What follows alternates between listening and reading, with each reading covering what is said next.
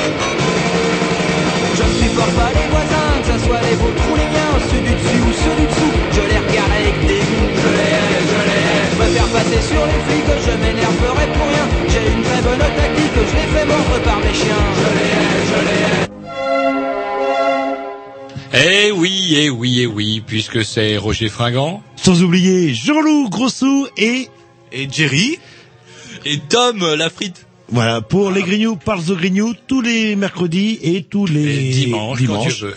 Et, et si on, on peut pas écouter le mercredi et le dimanche, qu'est-ce qu'on peut faire Roger? Oh, toujours. Les Grignoux, Google, les Grignoux attachés sans S, sans X, vous y arrivez directement. Voilà, et on reçoit toutes les émissions qu'on a enregistrées précédemment, c'est bien ça. Avec des archives et tout, des photos dûment euh, sélectionnées et euh, S. Des liens très intéressants, Des euh, liens intéressants, des commentaires euh, qui résument. Voilà, et non, non, mais c'est Qu'est-ce vraiment... qu'il y a euh, de mieux que le blog des Grignoux? bah, Il manque les commentaires aussi. Ah, il y a de temps en temps des commentaires. C'est vrai que vous êtes nombreux, vous êtes des millions à écouter, euh, à vous brancher, parce que vous êtes, parce que le mercredi, peut-être que vous allez fumer dehors votre cigarette quand vous allez au bistrot, ou peut-être que vous regardez un match de foot à la télé. Bref, vous n'écoutez pas forcément le mercredi. Par contre, vous écoutez sur l'ordinateur, et puis, euh, bah, n'hésitez pas à mettre euh, quelques petits commentaires, si vous voulez. Allez, un petit morceau de musique, programmation à Jean-Loup. Donc, euh, eh, je sais pas ce que j'ai, un petit peu de garage à ce soir avec un petit coup des Phil Spector The Night Shadows. C'est parti, yo.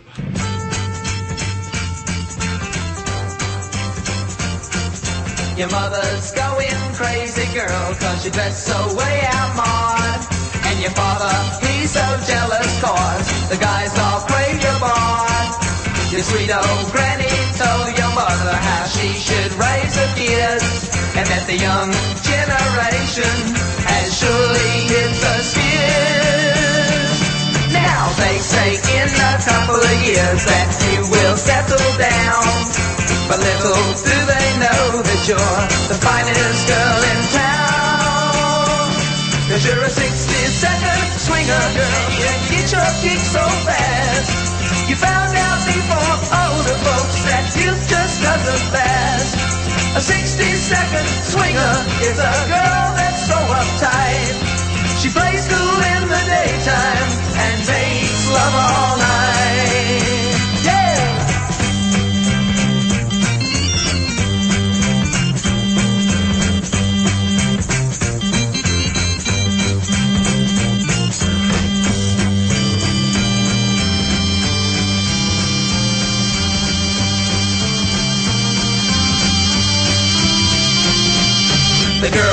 In they straighten up and date guys on the team. And if they really dig you, girl, you'll be homecoming queen. But you know when they're out of school, their glory will be past.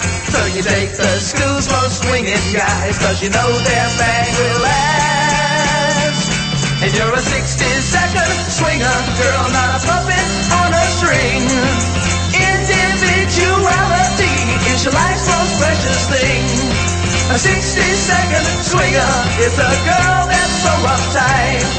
She plays cool in the daytime and makes love all night.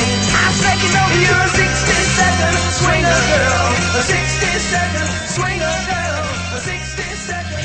Voilà, Phil Spector. Donc, je vous raconte. Enfin, bon, bref, euh, un super morceau garage. euh, C'était très bien. Et vous en entendrez d'autres. C'est vous, on sent la mélodie, les notes découpées. Ça change de la musique un petit peu bourrine qu'on peut entendre parfois sur certaines émissions de B. sans doute ça pour la super programmation qui ce soir m'est offerte par la maison Reg, puisque ben, vous entendrez plein de choses de super couillues, fini, fini effectivement. Vos... Ils sont bien vos petits garageux, mais ça reste un petit peu maniéré. Oui. Voilà. Et il y en a marre de faire de la demi-mesure. Bref, une émission, comme vous l'avez deviné, bourrée. Bourré comme bah, tous les mercredis avec. Euh, ah, Le mercredi, ça va. C'est le jeudi. bah, c'est le dimanche que j'ai plus de C'est mal. vrai, voilà. C'est oh. vrai, là, le... parce qu'on répète la même émission avec les mêmes mots, etc. Les gens se rendent pas compte Ah, comment c'est compliqué, pas. quoi. Je l'écoute pas. C'est pas évident, c'est vrai. Ah, Sinon, j'aurais l'impression de boire de la limonade, allez savoir. Bref, une émission bourrée puisque nous recevons ce soir Monsieur Raoul Jacquin. Raoul Jacquin qui est donc, comme vous ne le savez sans doute pas, chers auditeurs, mais nous on le sait parce que c'est nous qui avons bossé sur le dossier, le monsieur chargé de la communication pour l'association Cocopelli. L'association Cocopelli, c'est quoi? Ben, Ça tombe bien parce que c'est un peu la semaine de l'environnement. C'était la semaine de l'environnement à Rennes. Et euh, où c'est, c'est, qu'est-ce que je raconte comme connerie Je ne sais plus avec les rediffusions si je dois parler au futur ou au passé. Bref, il y a eu la semaine de l'environnement à Rennes, où on a parlé de pas mal de choses. Nous, on a été un petit peu plus loin, on a été jusqu'à Alès, pour vous dénicher une association à qui il est arrivé des mésaventures un petit peu bizarres, puisqu'elle vient de se faire aligner pour avoir vendu des graines souches. Des graines souches, c'est quoi? Oh, des graines de cannabis, c'est ça? Même pas, même Non, pas. même pas. Même pas. Enfin quoi, ça pourrait être des graines de cannabis. En tout cas, là, ce n'était pas le cas. Les graines souches, ce sont les graines d'origine, à savoir, eh ben, la vraie tomate que plantait votre pépère ou votre arrière-grand-père ou votre arrière-arrière-grand-père, suivant l'âge que vous avez. Bref, des graines qui n'étaient pas estampillées F1. Vous savez, ces graines que vous achetez le lundi et qu'il faut racheter le mardi parce que la moitié a pourri. Bref, que vous, en tout cas, vous ne pourrez jamais replanter parce que la graine dégénère. Oui, non, mais je vais vous arrêter, Roger, parce que sinon il aura, tout le dossier. il aura plus rien à dire après. Bref, voilà comment- Donc, Voilà, mais, enfin, pour eh, résumer- Roger, on devrait vous inviter tous les mercredis. Bah oui, mais c'est parce que je vous- pose trop mes dossiers et puis après, bah voilà. Bon, en tout cas, comment la législation peut arriver à des choses totalement folles et même dangereuses. On recevra donc Monsieur Jacquin qui nous en parlera plus en détail tout à l'heure. Et sinon les petites rubriques habituelles, comme d'habitude, justement. Si on a le temps. Si on C'est a le temps, c'est vrai, c'est vrai. Allez, programmation à Roger et là apparemment spécial sourd. Bah, du tatoué, du velu, du euh, bah voilà, ça sent la testostérone, foi du petit garage gominé. J'ai l'impression que vous me décrivez là. On va voir ça avec les Witchery Wild.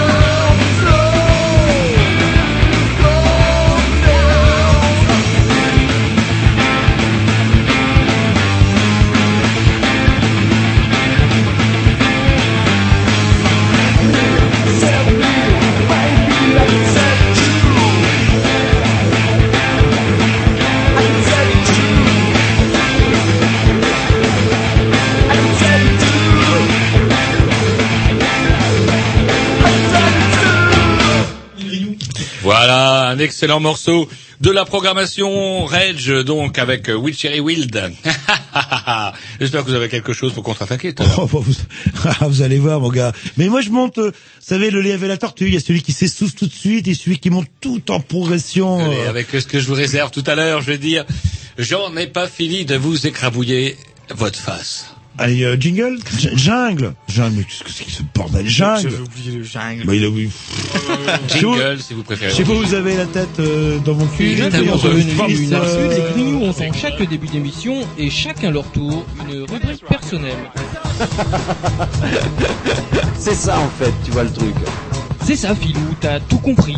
C'est un petit peu entre le clin d'œil, le coup de gueule du moment, mais aussi le détail de la vie trépidante d'un grignou.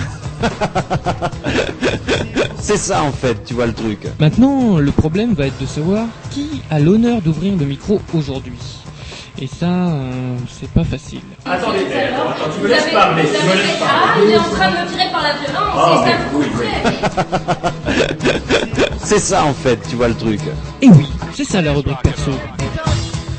Et le relâchement venant de Roger, on va commencer par la rubrique à Jean-Loup. Eh ben ça tombe bien. Alors est-ce que j'attaque le grand dossier ou un petit dossier? Bah justement, je vais vous retendre un petit peu euh, une une perche parce que vous avez fait un tabac la semaine dernière par rapport à vos jeux des proverbes. Ah. Allez, expliquez-nous un petit peu parce que je sens que vous piaffez de- d'envie. Eh vous ben- vu, hein, comme quoi, clac. Et après vous repassez la parole, c'est promis. Mais oui, oui, promis. Bah, quoi. oui, oui, non pas oui, oui, Ce c'est me promis. dés- ce qui me désespère un peu, c'est qu'après avoir multiplié mille et un dossiers et avoir travaillé sur des choses où on vous parle de la fin dans le monde, la guerre, la répression, etc., ce que vous semblez avoir, chers auditeurs, le mieux retenu jusqu'à présent, c'est la fameuse blague qui consiste à glisser entre tes jambes et dans ton cul euh, au milieu de chaque proverbe. Allez-y, allez, allez, quelques exemples. Roger, expliquez Ah, le principe. tiens, vaut mieux que deux, tu l'auras. Alors le principe c'est de mettre entre tes jambes Oh, dans la, après la première virgule et dans ton cul euh, après la Et ce qui nous donne un tien entre tes jambes vaut mieux que deux dans ton cul. et, et tant la cruche entre tes jambes va à l'eau. Non, euh, Non, tant, il faut faire va la cruche à l'eau entre tes jambes, jambes. qu'elle se casse. dans ton cul. Et l'habit l'habit euh, ne l'habit entre tes jambes ne fait pas, le moine dans, ton cul. Ouais. Voilà, J'ai une affiche d'ailleurs devant moi qui est port du casque obligatoire, port du casque entre tes jambes obligatoire dans ton cul. Tout devient rigolo. Bref, c'est ce que vous semblez, chers auditeurs, avoir retenu de plus intéressant sur les 20 dernières années de nos émissions. Ça m'a un petit peu désespéré. Mais non, au contraire, c'est un pour nous parce qu'enfin on va pouvoir vous pouvez Se lâcher, vous Bah, il croyez y avait plus besoin de faire. Est-ce que ça sera le grand retour de la rubrique sexe avec son fabuleux jingle que vous refusez de passer Non, il y a la rubrique aussi de mieux ce sexe, hein, vous vous souvenez hein, là, hop, on, Oui, mais on n'a jamais eu de, de, de jungle, mais Monsieur Sexe. À l'époque, toujours on était le plus jungle public, sexe. là, là, où il y avait un ou deux qui s'y collaient, et qu'elle interviewait des jeunes filles sur leurs habitudes sexuelles, euh, et c'était assez, euh, assez édifiant. Ah oui. Vous Oh, pas de ça C'est vieux. Eh oui, vieux, oui, c'était la rubrique de Monsieur Sexe. Eh oui. Et frère, Rien qu'à cette époque-là, on avait des auditeurs. et les auditrices, sinon on aurait du mal à, à le faire. Alors, c'est de votre semaine, alors, allons-y, alors, allons-y. Non, bah, c'est notre, enfin, ma semaine. Alors, je partage un petit peu, vous avez vu euh, la preuve. Et puis, c'était aussi la semaine, ou plutôt le dimanche des élections. Alors, qu'est-ce qu'on a retenu de tout ça, en fait? Euh, moi, il y a un truc qui m'a fait marrer. En, j'étais en quadriphonie, euh, euh, TF1, FR3, France Info, euh, pour écouter les résultats. Et à 20h, 20h15, on a, euh, suite à la débâcle, selon si vous êtes de gauche, ou alors ce réajustement, si vous êtes de droite, euh, de Léger. l'UM léger, euh, de l'UMP, on entendait des gens de l'UMP qui étaient interviewés aux quatre coins de la France. Et ce qui m'a surpris tout de suite, c'était le discours en utilisant les mêmes mots et les mêmes arguments, où on sentait vraiment qu'il y avait un briefing, une concertation avant. Bon, voilà, de, selon les quatre figures qui vont se présenter, voilà ce que je devais dire. Et il y avait le premier terme qui m'a fait rigoler, c'était le rééquilibrage. On a tellement gagné de mairie euh, en 2001 que bon, bah, on en avait bien trop. Et puis même, Donc, on a il est tout, normal on a que la tout, gauche on a l'Assemblée, on a le Sénat, on peut quand même partager. et bon, il est normal qu'il y ait ce fameux rééquilibrage. Deuxième argument, c'est l'impatience des Français. Les Français ont voté à gauche parce qu'ils trouvent que la droite va pas assez vite. Alors je trouve ça un petit peu con. C'est un peu comme si vous êtes euh, pour le Stade Rennais et euh, que qui joue contre le Paris Saint-Germain et que vous portiez le barreau du le maillot du Paris Saint-Germain Paris en Saint-Germain disant pour- Paris Saint-Germain, Rennais au cul. Tout ça pour soutenir l'équipe de Rennes. C'est c'est assez rigolo quoi. C'est assez rigolo quoi. Dialectique habile. Et une dernière chose aussi, où comme quoi le, le père Sarko, le roi de la com, va s'en sortir. Vous savez, on parle de récession, de crise économique, de l'augmentation du baril de pétrole. Et du coup, dans l'esprit des gens, bah, si Nico, il n'arrive pas à faire son boulot, c'est pas de sa faute. C'est le contexte international. Sinon, il, il aurait réussi, quoi. Mais il faut être le dernier des crétins pour euh, ne pas savoir que nous sommes, nous évoluons dans une économie internationale. Et euh, que le prix du pétrole a augmenté. Ah, ah, on découvre ça il y a, il y a, il y a trois mois. Mais n'importe quel crétin qui a un niveau terminal étudie ça euh, pour le Regardez, bac en sachant que de toute manière le prix du baril de pétrole ne peut qu'augmenter puisque la, la, la, la source en fait où, euh, disparaît peu à peu et n'est pas renouvelable. Enfin bon, Pour le, pour le prix du yaourt, il a bien fallu qu'ils achètent euh, comment que choisir pour savoir qu'il avait augmenté de 45%. Mais c'est pareil, euh, vous- enfin, excusez-moi, après, bah oui, c'est vrai que c'est ma rubrique, on mettra un petit disque et après vous pourrez vous exprimer. Et c'est pas euh, ce qui m'a, euh, pour le prix du yaourt, euh, au niveau du pouvoir d'achat, vous regardez n'importe quel média, ça j'ai déjà dit, je crois, la semaine dernière, on, alors comment faire des économies? Donc, achetez vos yaourts à Carrefour, achetez votre lait plutôt chez Leclerc, achetez votre bière euh, chez Lidl, et achetez, alors du coup, vous vous vous rendez compte des économies d'énergie pour gagner un petit peu de sous, et on nous prépare, en fait, à comment faire des économies, comment se serrer la ceinture. Il y a un truc tout ça, on veut augmenter le pouvoir d'achat de 10%, on montre les salaires de 10%. C'est pas compliqué, c'est facile à faire et ça prend un mois pour que on se rende compte justement les fameuses réformes qui prennent des années euh, pour qu'elles aient un impact. Et ben là, en un mois, deux mois, on verra s'il y a un réel impact en augmentant les salaires. Si ça marche pas dans ce cas-là, faire payer les riches? euh, non, bah écoutez, enfin. Ah, qui c'est qui va payer les salaires? qu'on essaye ces solutions-là. Puis si ça marche pas, bon bah on ne Oui, mais- plus jamais les salaires. Oui, mais là, non, là, c'est la droite, là. Ah bah oui, c'est vrai. Et par alors je, je termine parce que c'est ma rubrique et les gens, c'est on a le seul président qui fait exactement mais à la virgule près ce qu'il avait dit lors de son programme parce qu'il y a beaucoup de présidents qui promettent euh, quand ils sont en campagne et qui font pas euh, quand ils sont élus. Bah lui il le fait et les gens sont surpris. Bon, arrêtez vos conneries. Enfin moi ça me ça m'énerve un petit peu et pareil quand on regarde autour de soi mais qui a voté Sarkozy? C'est dingue. Sarkozy est passé quand même avec 53% des, des voix. Ah, dépend des villes, mais où on évolue, je sais pas, enfin je sais pas. Vous, vous vivez à Rennes. Il y a des villes où bah, Ségolène euh, bah, elle avait 60 ou 61% à Rennes. Et il y a d'autres villes, peut-être que bah, dans Bouzeux. le sud, dans l'est, dans le nord, où on a qui n'a pas voté euh, pour la droite aujourd'hui, c'est les classes populaires. Il y a eu un gros cas de, il y a eu une grosse euh, comment, un gros taux d'abstention. Et dans tous les quartiers où on s'est fait avoir comme des cons au discours, euh, travailler plus pour gagner plus, euh, Sarko va taper sur les bougnoules. Eh ben, faut aussi que la gauche ouvre ses petits yeux et se dise bien que, bah, elle- même si elle ne le reconnaît toujours pas, le, les classes populaires votent à droite. Elles ne votent plus à gauche. Elles ont voté Front National. Maintenant, elles votent plus Front National. Elles votent euh, Sarkozy. Et puis là, bah, elles n'ont pas été votées parce qu'ils ont eu l'impression de l'avoir dans le cul. Et voilà, tu le tutu entre tes jambes. Allez, on se met un petit disque et puis après on continue. Bah justement, on pourra euh, continuer dans les rubriques par rapport au Front National. Parce que j'ai une remarque euh, avec un de vos amis. C'est bien que le Front National euh, disparaisse, mais je sûr que ce soit une bonne chose. C'est parti.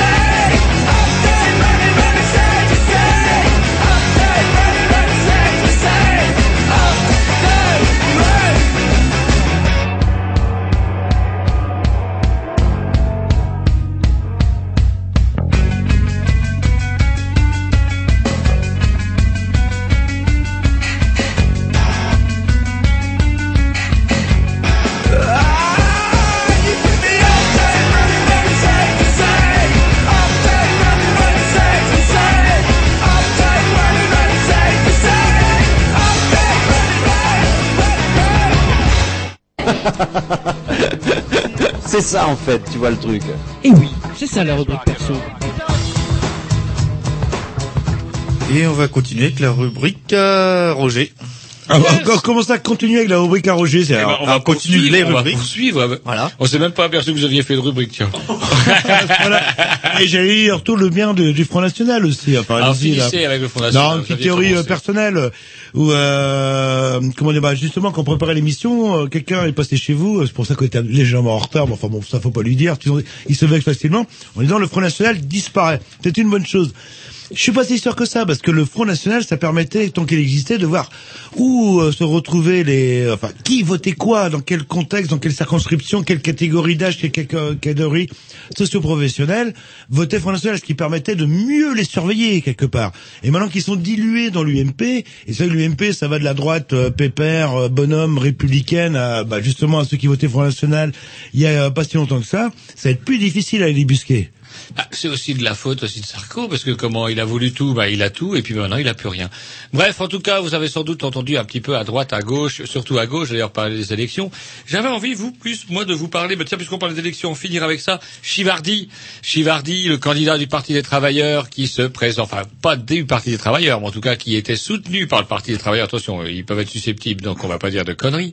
Bref, il a été réélu, c'était un de nos invités euh, de l'hiver dernier. Ouais, et vous pouvez même réécouter l'émission sur le. Ce le- qui n'est pas le cas, ce qui n'est pas le cas de Bayrou qu'on n'a pas reçu. Alors qu'est-ce qui s'est passé avec euh, avec le modem? On avait coutume d'emmerder un petit peu euh, Jerry là-dessus et je le trouve bien bien bien bien discret euh, sur le score du modem. Euh, votre ami Bayrou écrabouillé à peau. Moi, moi, enfin, parce que comme je, je reçois la newsletter euh, de, du modem. J'imagine bien. euh, parce que les pourcentages qu'on donne, donc euh, c'est quoi? C'est 1,5 euh, pourcent. C'est sur toutes les villes de France.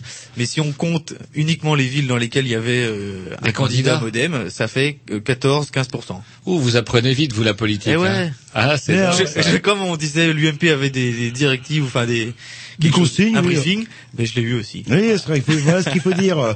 Mais je m'inquiète pas pour euh, vous. Je n'arrête pas de dire que euh, qui c'est C'est un va- pari. On est d'accord devant les auditeurs. vous- On l'a déjà noté et vous êtes d'accord pour dire que vous vous prévoyez, à défaut, à- à défaut d'être au moins président, d'être présent au deuxième tour des prochaines présidentielles, alors que moi je serais quand même beaucoup plus circonspect, voire même que Euh, je vous dirais il y a un perdant an- dans la prochaine. Il y a un an, personne, euh, enfin, qui c'est qui connaissait Bayrou Personne. Eh ben dans deux, plus personne non plus. Mais non, vous allez voir, vous allez voir, vous allez voir. Qu'on va se retrouver en 2012 entre Sarkozy ou euh, euh, Ségolène Royal. C'est pas gagné, euh, c'est pas gagné. Il y a la mère Aubry, j'ai entendu la mère Ah bah, très Aubry bien, sur tiens. euh, Ah la bah, mère. Aubry sur France Inter. Elle, elle est 35 heures. Apparemment, il semblerait qu'elle soit poussotée euh, par certains éléphants et la mère Aubry va peut-être affronter la mère Ségolène. Euh, ma- enfin, euh, Aubry, Bah, qu'il faut, qu'il faut peut-être préciser, qui est quand même Madame 35 heures, et c'est à cause des 35 heures qu'on est dans la merde en France. Faut pas l'oublier, ça, là. le- Et puis, elle, C'est-à-dire, ah oui, Bah, c'est euh, l'économie pas compétitif et que les Chinois, eux, ils bossent 72 heures. Et ben voilà, c'est pour, Pour ça qu'ils 30 sont- fois moins que nous, mais ça on oublie de le dire. Et il y a quelqu'un aussi qui est intervenu, euh, Tom, euh, qui a donné un petit coup de fil. Qu'est-ce qu'il disait en substance Et parler dans le micro, euh, c'est la base. euh, En fait, bah après c'est des trucs historiques, donc moi je suis pas l'histoire. En je fait, connais vous pas en trop. foutez un peu. Mais Il disait qu'avant la guerre, euh, en Allemagne, les, les salaires avaient été augmentés et que euh, ça n'avait pas empêché la guerre. Et donc lui, ce qu'il proposait, c'était plutôt de bloquer les prix euh, plutôt que d'augmenter les salaires. Mais là, il met le doigt sur, euh, sur une situation historique et véridique. Hitler, arrivé au pouvoir, euh, de manière, n'oubliez pas qu'il a été élu de manière officielle et par des équilibres financiers a- est arrivé à ce que bah, la- le Bosch moyen, il a vu que son pouvoir d'achat avait augmenté et c'est ça aussi le peut-être le côté un petit peu dangereux de, de la chose. Et du coup, nuancé. dirais que vous faites des, des raccourcis quand même. Bah, Bref, en évidemment. tout cas, on s'écarte. On a, eh, j'ai deux minutes, Roger. Euh, Encore, mais c'était déjà votre rubrique avant le disque, Ouais, c'est bah, encore voilà. votre rubrique. Ah, quand je vu- cause quand, je moi vous- Je cause quand, moi Ah, Vous êtes bah. en train de me dire qu'Hitler a relevé l'Allemagne. Est-ce que je peux causer cinq minutes? Bah, euh, ah, moi, j'en- allez-y, bon. Alors bref, que un vous, shawarma vous avez avec, euh, vu, est-ce que vous, vous avez vu les publicités pour Adeco? Non. Ah, ah, ah, vous n'avez pas vu les publicités pour Adeco? ADECO fait travailler les morts. ADECO, c'est avant tout une société qui fait travailler les vivants. C'est une boîte d'intérim, Jean-Loup. C'est l'avenir. C'est ça, la flexibilité. Il faut à tout prix que les gens puissent travailler pour rien un peu partout. Bref, ADECO va encore plus loin puisqu'il fait travailler les morts. Je viens cet après-midi euh, de découvrir l'affiche où on voit Coluche qui dit avec ADECO, mon pote, c'est l'humanité avant tout. Je ne sais plus quoi. J'ai pas eu le temps de voir le discours. Vous savez, ce sont les pubs qui tournotent là et on était à un feu et j'ai pas eu le temps de voir la fin et c'est quand même assez amusant de voir de quelle façon une société qui est censée faire travailler les gens n'hésite même pas à faire travailler les morts. Dans quel monde allons-nous et vers quelle direction allons-nous? Moi, ça me fait peur. Et quel rapport avec Hitler?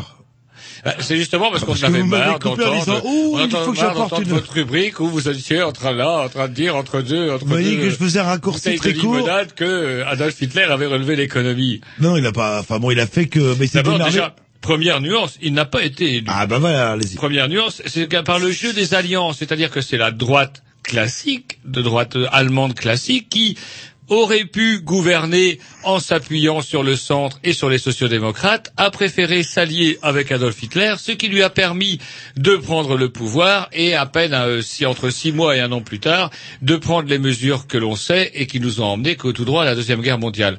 Et c'est pas tout à fait la même chose de dire que de dire qu'il a été élu.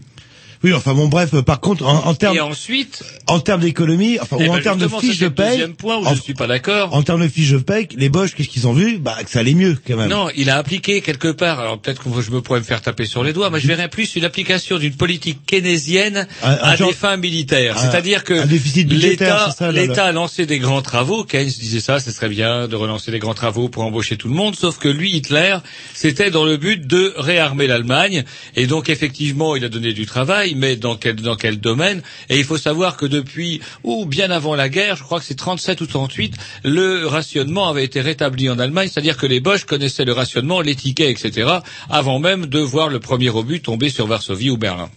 Non, oui, non, mais Donc, Bah, c'est exactement ce que je disais, sauf que vous avez pris, rire, vous avez pris 20 rire. minutes euh, à dire ce que moi j'ai pris à peu près 30 secondes à résumer, et que les gens ont parfaitement compris là. Le... Et c'est vrai que c'est ce qu'on appelle aussi le principe du déficit budgétaire. Sauf qu'au lieu de faire des barrages et les autoroutes, il en a fait les autoroutes, mais c'est dans un les but c'était militaire. pour les chars, étaient en béton. Et ils sont passés de, bitume, par contre, les chiffres que, que je dis sont complètement pipeaux. Ils sont passés de 20 millions de chômeurs à 2 millions de chômeurs en quelques années. Et bah, le, le Bosch moyen s'est dit, bah, et la méthode est claire, ça marche. C'est comme ça qu'ils sont fait baiser la gueule. Et c'est vrai que peut-être que remonter le pouvoir d'achat en remontant les salaires, c'est peut-être aussi un moyen euh, de s'attirer un certain client. Non, voilà, Mais de- augmenter les salaires, augmenter les salaires, ça peut, ça ne pousse que de toute façon directement dans le mur, puisque vous encouragerez la consommation, une consommation qui, comme on le voit, entraîne des tensions sur les prix, prix du pétrole, prix des matières premières, etc., qui de toute façon nous emmènera un jour ou l'autre dans le mur. Donc, euh, bah, contentez-vous de votre SMIC, et puis c'est très bien Non, parce c'est encore différent, c'est encore autre chose. C'est après, qu'est-ce qu'on fait du pouvoir d'achat? Pour se mettre Un petit cul, là, là. hein.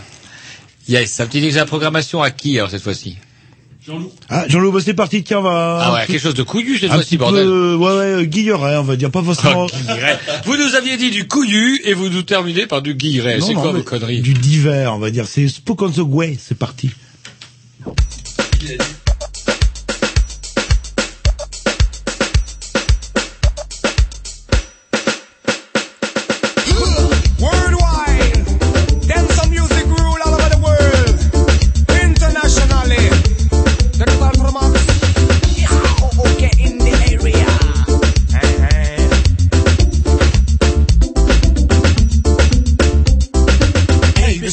everybody DJ. One, two, three, in our community. ABCD. Three bad J. One, two, three, carry our family.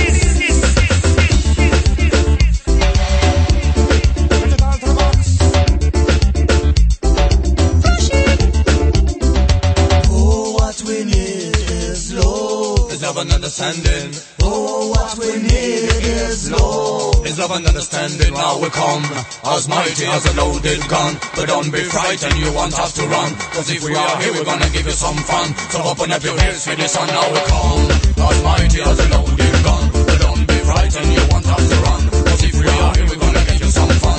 So open up your ears for the sun. In the church, we have the preacher. In the school, we have the teacher. In the government staff, we have the prime minister. In the church, we have the preacher. In the school, we have the teacher. In the government staff, we have the prime minister. The good rhythm, how we are killing with that. The good rhythm, how we are full of that.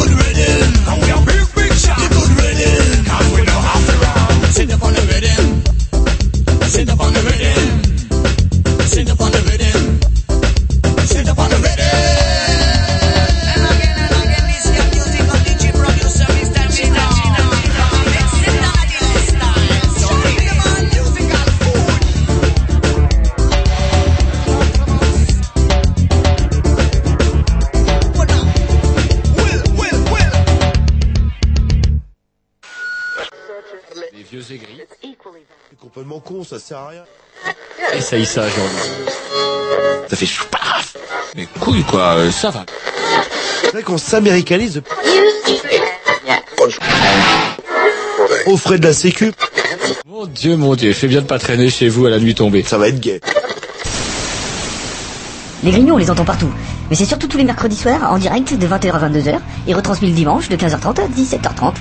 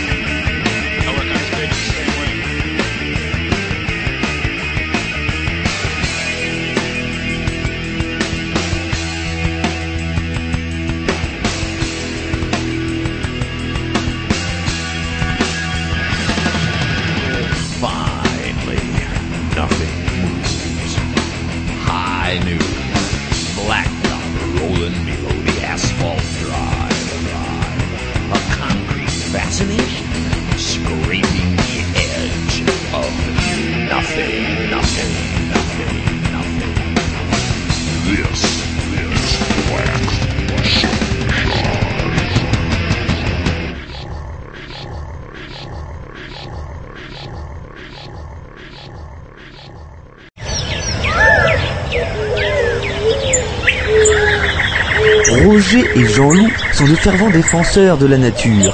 Aussi entendrez-vous souvent Jean-Loup dire à des écolos « Heureusement qu'il y a des gens comme vous » et entendre Roger acquiescer d'un traditionnel « Ah ouais ». C'est la rubrique « Et si on parlait d'écologie ?»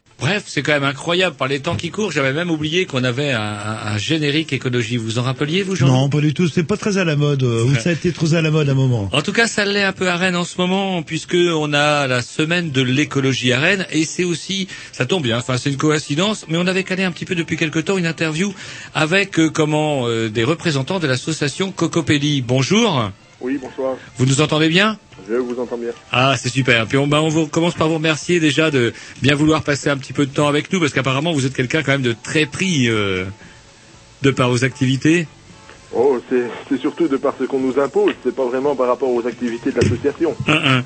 Donc, euh, je vais résumer un petit peu l'affaire. Ce qui nous a amené un petit peu à vous appeler, c'est que j'avais vu un article dans le Canard enchaîné il y a quelque temps qui parlait du déboire, des déboires d'une association que je ne connaissais pas, qui s'appelait Cocopelli, vis-à-vis d'un grainetier que moi je connaissais, par contre que Jean-Loup connaissait aussi. D'ailleurs, c'est vous, Jean-Loup, qui m'aviez euh, branché sur cette boîte-là. Oui, je crois que c'est- je croyais que c'était une boîte euh, sérieuse. euh, Une boîte de Nancy, la société Bobo. Comme quoi, vous voyez, c'est assez incroyable parce qu'on jardine aussi, on fait pas que de la radio. Et du coup, euh, bah, on achetait, bon an, mal an, nos, nos quelques semences euh, chez Bomo. Et puis voilà que le nom Bomo m'interpelle dans l'article du Canard enchaîné. Je les vois qui assignent une association pour euh, comment euh, vente illégale ou non concurrence illégale. C'est bien ça? Oui, concurrence déloyale. concurrence déloyale. Donc euh, j'étais un petit peu surpris, etc. Donc on voudrait en revenir un petit peu à, à la base. Alors, qu'est-ce que c'est Cocopelli et pourquoi on en est arrivé là Alors vous êtes vous êtes qui euh, l'association Cocopelli Oh, disons qu'au départ, on est un peu une, euh, une bande de fondus de diversité biologique euh, cultivée. Et puis des gens qui ont, on peut se lancer des fleurs un peu dans le monde de la semence, donc nous avons quelque, une certaine conscience euh, de, la, de la possibilité de transmettre et de l'opportunité justement de transmettre euh, un patrimoine qui est sans doute un des plus anciens de l'humanité, puisqu'il s'appelle, notre patrimoine alimentaire. Voilà, tout simplement, et ça fait une quinzaine d'années qu'on existe, et, on, là aussi très pompeusement, on a institué euh, au sein de l'association une volonté euh, de sauvegarder la semence et le mus, et de les libérer. Alors justement, parce que l'originalité justement de, votre association, c'est que donc vous vendez, votre objectif c'est de, de vendre des semences, hein, c'est bien ça? Entre autres, enfin je veux dire, euh, c'est une de vos activités, pardon? Oui, c'est c'est une des activités, parce Voilà. qu'au départ, si vous voulez, c'était pas, c'était pas l'activité principale. Nous, on était vraiment sur euh, le fait de pallier une carence du gouvernement, dans le Mhm. sens que depuis très longtemps, euh, nos élus se contrefoutent, passez-moi l'expression, mais de sauvegarder euh, certaines choses, et en l'occurrence, toutes les semences de population, toutes les semences reproductibles, celles de nos aïeux, euh, tombaient, et sont tombées, mais par une volonté politique, dans la plus totale des désuétudes. Et, et donc, nous, nous nous sommes réappropriés, en fait, ce, ce boulot de, de salubrité publique, hein, ou d'utilité publique, quelque part, et qui était de transmettre, euh, ben oui, c'est ce patrimoine, il n'y a pas d'autre terme. Alors justement, la, question que, qui, qui se pose, c'est que vous, justement, votre discours, c'est de privilégier ce qu'on appelle les, les, les, les, semences, les, plants mères, c'est-à-dire les races des origines, c'est ça? Voilà, tout à fait. Alors, est-ce que vous pouvez nous éclairer Le là-dessus terme vraiment approprié au départ est semence de population ou, ou semence de pays, ça veut bien dire ce que ça veut dire. Hein. Bon, euh, euh, euh, tout- on connaît tous des variétés qui ont des noms locaux. Hein. On connaît bah, bah, la mojette de Pont-l'Abbé, par exemple, ou on connaît le piment de Spelette, ou on connaît euh, le maïs de Bresse, ou le blé de Soissons. Euh, et, et toutes ces variétés ont pour principale caractéristique justement d'être reproductibles, contrairement euh, à 95% des variétés que nous trouvons aujourd'hui dans le commerce, qui sont soit hybrides, soit clonées, soit même transgéniques. en clair que si on achète l'année suivante, il faut re-racheter des graines parce qu'on ne pourra pas se servir des graines du plan qu'on a, qu'on- dont on a eu des graines à l'origine. Tout à fait, tout à fait. C'est-à-dire qu'elles ne se reproduisent pas, toutes les variétés modernes se reproduisent, mais pas fidèlement à, à elles-mêmes, ce qui fait que vous hypothéquez très très gravement euh, votre potentiel de, de récolte. Et euh, qu- qu'est-ce qui s'est passé en fait? C'est assez récent. euh, Le, euh, pourquoi en quelques années ou quelques décennies on est passé à une multitude de formes de choux, de, de carottes, euh, etc. à trois ou quatre modèles euh, bien standardisés? Enfin, je vous donne. Enfin, je, je pense que j'induis la réponse euh, dans la question quelque part. Oui, oui, c'est un peu ça. Je pense surtout que euh, les, les semences de population sont quelque part autonomisantes ou elles sont libératrices parce que justement vous n'êtes pas inféodé à un système, vous n'êtes pas inféodé à un marché. Euh, et ça, c'est devenu dans notre mondialisation galopante, c'est devenu complètement intolérable pour une bande de, de- de personnes qui ont fait vœu, eux, par contre, euh, d'avoir la main mise sur notre alimentation. Voilà. Do- Donc nous avions, le, le chiffre est très très parlant, et nous avions au début du XXe siècle euh, un, quota ou un panel de 100 variétés, si vous voulez, et aujourd'hui, de ces 100 variétés du début du XXe siècle, il nous en reste 5.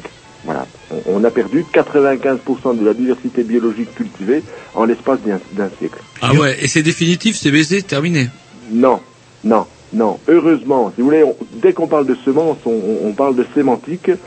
Euh, et alors là, c'est de la faute du, législateur et principalement aujourd'hui du ministre de l'Agriculture, euh, M. Michel Barnier, euh, qui gère ce qu'on appelle le, le catalogue officiel des espèces et variétés. Et, et hormis ce catalogue, euh, point de salut. C'est-à-dire qu'aujourd'hui, il existe, il existe des semences sans papier euh, qui doivent être reconduites à la frontière de nos champs, de nos jardins, etc. Voilà, on, fait des charters de semences sans papier. Euh, et, et ce qui définit euh, la capacité d'une semence à être dans notre jardin ou dans notre assiette, c'est justement son inscription ou non au catalogue. Hmm. Et, et si vous voulez, ce catalogue étant géré à la fois euh, par l'agrobusiness euh, et par euh, le ministère euh, de l'Agriculture, eh ben, tout est fait pour que les jardiniers ou les paysans soient dépendants de leurs semences. Donc systématiquement, des semences reproductibles sont sorties du catalogue et elles sont remplacées par des semences hybrides clonées, euh, oui, ou voilà pour les maïs, euh, des semences OGM. Donc on sera forcé de racheter régulièrement, régulièrement ad vitam aeternam. Tout à fait. Alors euh, là, le sujet que vous, en- vous embrayez, sur lequel vous embrayez est très très vaste. Est-ce que c'est possible de se faire une, on va se faire des, des petites pauses de temps. Vous avez, vous avez un peu de temps à nous consacrer? Oui, oui, oui, oui, je vous en prie. Bon, bah c'est super. On va se faire, on va se mettre un petit dix et puis Zou, on vous reprend après. On va voir avec le technicien si vous préférez qu'on vous rappelle ou si vous restez à l'antenne. Ok. À tout de suite. À tout de suite. À tout de suite.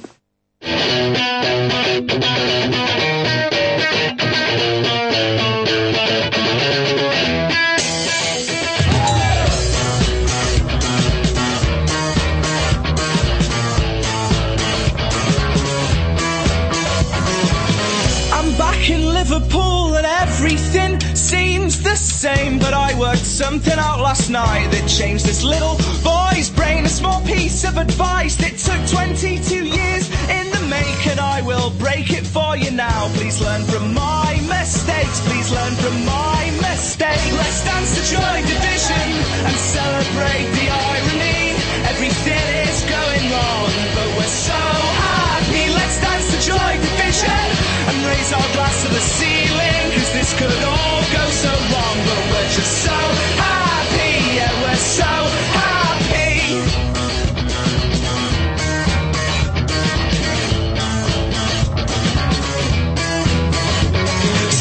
if you're ever feeling down, grab your purse and take a taxi to the darker side of town. That's where we'll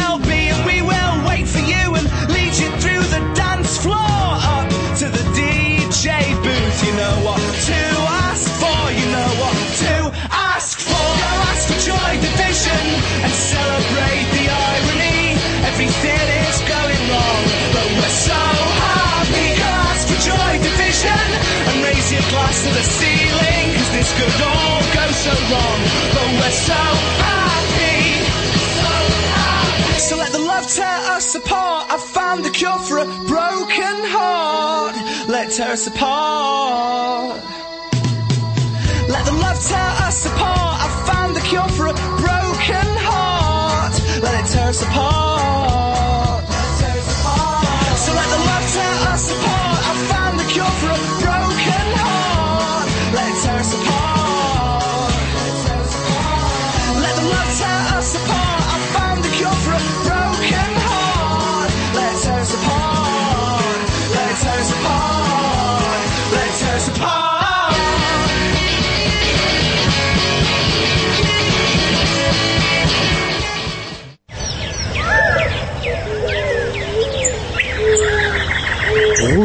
Jean-Loup sont de fervents défenseurs de la nature. Aussi entendrez-vous souvent Jean-Loup dire à des écolos Heureusement qu'il y a des gens comme vous et entendre Roger acquiescer d'un traditionnel Ah ouais. C'est la rubrique Et si on parlait d'écologie? Voilà, on est toujours mercredi, on est toujours dimanche parce que cette émission est rediffusée comme tout le monde le sait bien. Donc euh, en compagnie de monsieur Raoul Jacquin pour parler un petit peu des, de, de Cocopelli, on va parler tout à l'heure de ses activités et aussi euh, ce qui nous a amené à, à inviter monsieur Jacquin, à savoir la fameuse affaire avec la société Bomo. Alors justement, est-ce que vous pouvez nous dire, justement, parce que ça nous paraît un petit peu les attendus du, de, de votre affaire sont totalement sidérants, comment on peut condamner quelqu'un pour vendre des, ce genre de graines? Alors qu'est-ce qui s'est passé au juste? Euh, oui, parce qu'en fait, il y a, y y a deux affaires, hein, parce que malheureusement, Monsieur Philippe Bomo n'est pas tout seul à, à- nous attaquer. Euh, ça serait plutôt un peu rigolo s'il était tout seul, Euh, surtout que notre autre euh, partenaire, si on peut employer ce terme, s'appelle l'État français. C'est-à-dire que l'État français nous a lui aussi conduit devant les tribunaux. Hein. Euh, ben, Qu'est-ce qui s'est passé? Ben voilà, c'est tout, c'est- ça rejoint ce que je vous disais tout à l'heure. C'est simplement l'établissement de, de ce catalogue qui, qui, est- qui date d'une époque peu glorieuse de, de- de l'histoire de France. C'est 1941. Ce catalogue officiel des espèces et variétés a été instauré par euh, le maréchal Pétain. Pourquoi hein? Euh, ben écoutez, on on sait pas trop réellement. Euh, ce qu'on sait, c'est qu'il a instauré en même temps que le, que le catalogue, euh, enfin, en fait, il a, il a instauré le- la structure de gestion du catalogue, qui est le, le GNIS, le Groupement National Interprofessionnel de la Semence, en même temps qu'il a instauré l'ordre des médecins, l'ordre des vétérinaires, et, et qu'il a par contre supprimé le diplôme d'herboristerie. Et, et là, je crois que c'est assez révélateur parce que tout se rejoint, parce que l'herboristerie, euh, chacune de nos grand-mères, pour ceux qui ont eu l'âge d'avoir une, grand-mère un peu âgée à l'époque, euh, savait quels étaient les simples, elle connaissait les tisanes, les remèdes, qui là aussi étaient, autonomisants. Et on n'était pas forcé de prendre des antibiotiques ou toute une kyrielle de, produits chimiques pharmaceutiques pour soigner un simple rhume ou une angine ou une entorse. Et les grand-mères connaissaient les cataplasmes, les tisanes, les onguents, etc. Et, ça, c'est devenu interdit. Et, et aujourd'hui, eh ben, on cherche tout simplement à interdire, euh, à interdire ces semences. Donc, on a ce, fameux catalogue. Et puis, puisque Cocopelli est, très très fier de, cultiver des variétés qui ne sont pas inscrites à ce catalogue, parce que pour nous, elles font partie de l'avenir alimentaire, de la souveraineté alimentaire des, générations futures, eh bien, euh, le gouvernement, par le biais de la, répression des fraudes, a adressé procès verbal au sein de, de- des bâtiments de, l'association Cocopelli.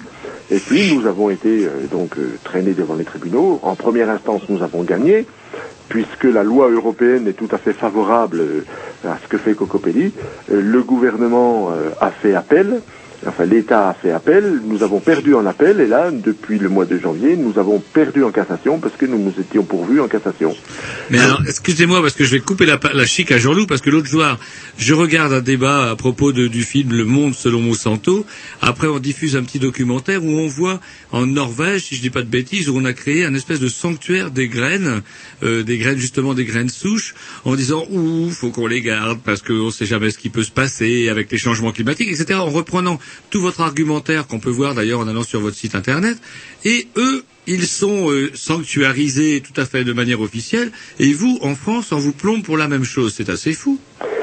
Oui, mais vous savez, il y a une immense, immense, immense différence entre l'arche de Noé dont vous parlez euh, au fond du permafrost de la Norvège et ce que fait Cocopelli.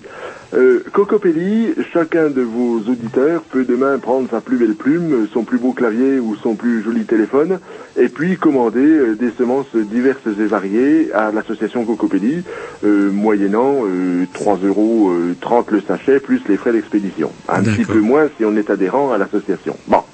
Euh, la, banque de, de- qui est en train de se mettre en place euh, en Norvège, euh, vous savez, elle est mise en place, je crois que c'est très révélateur là aussi, par la fondation Bill Gates, la fondation Rockefeller euh, et puis Monsanto.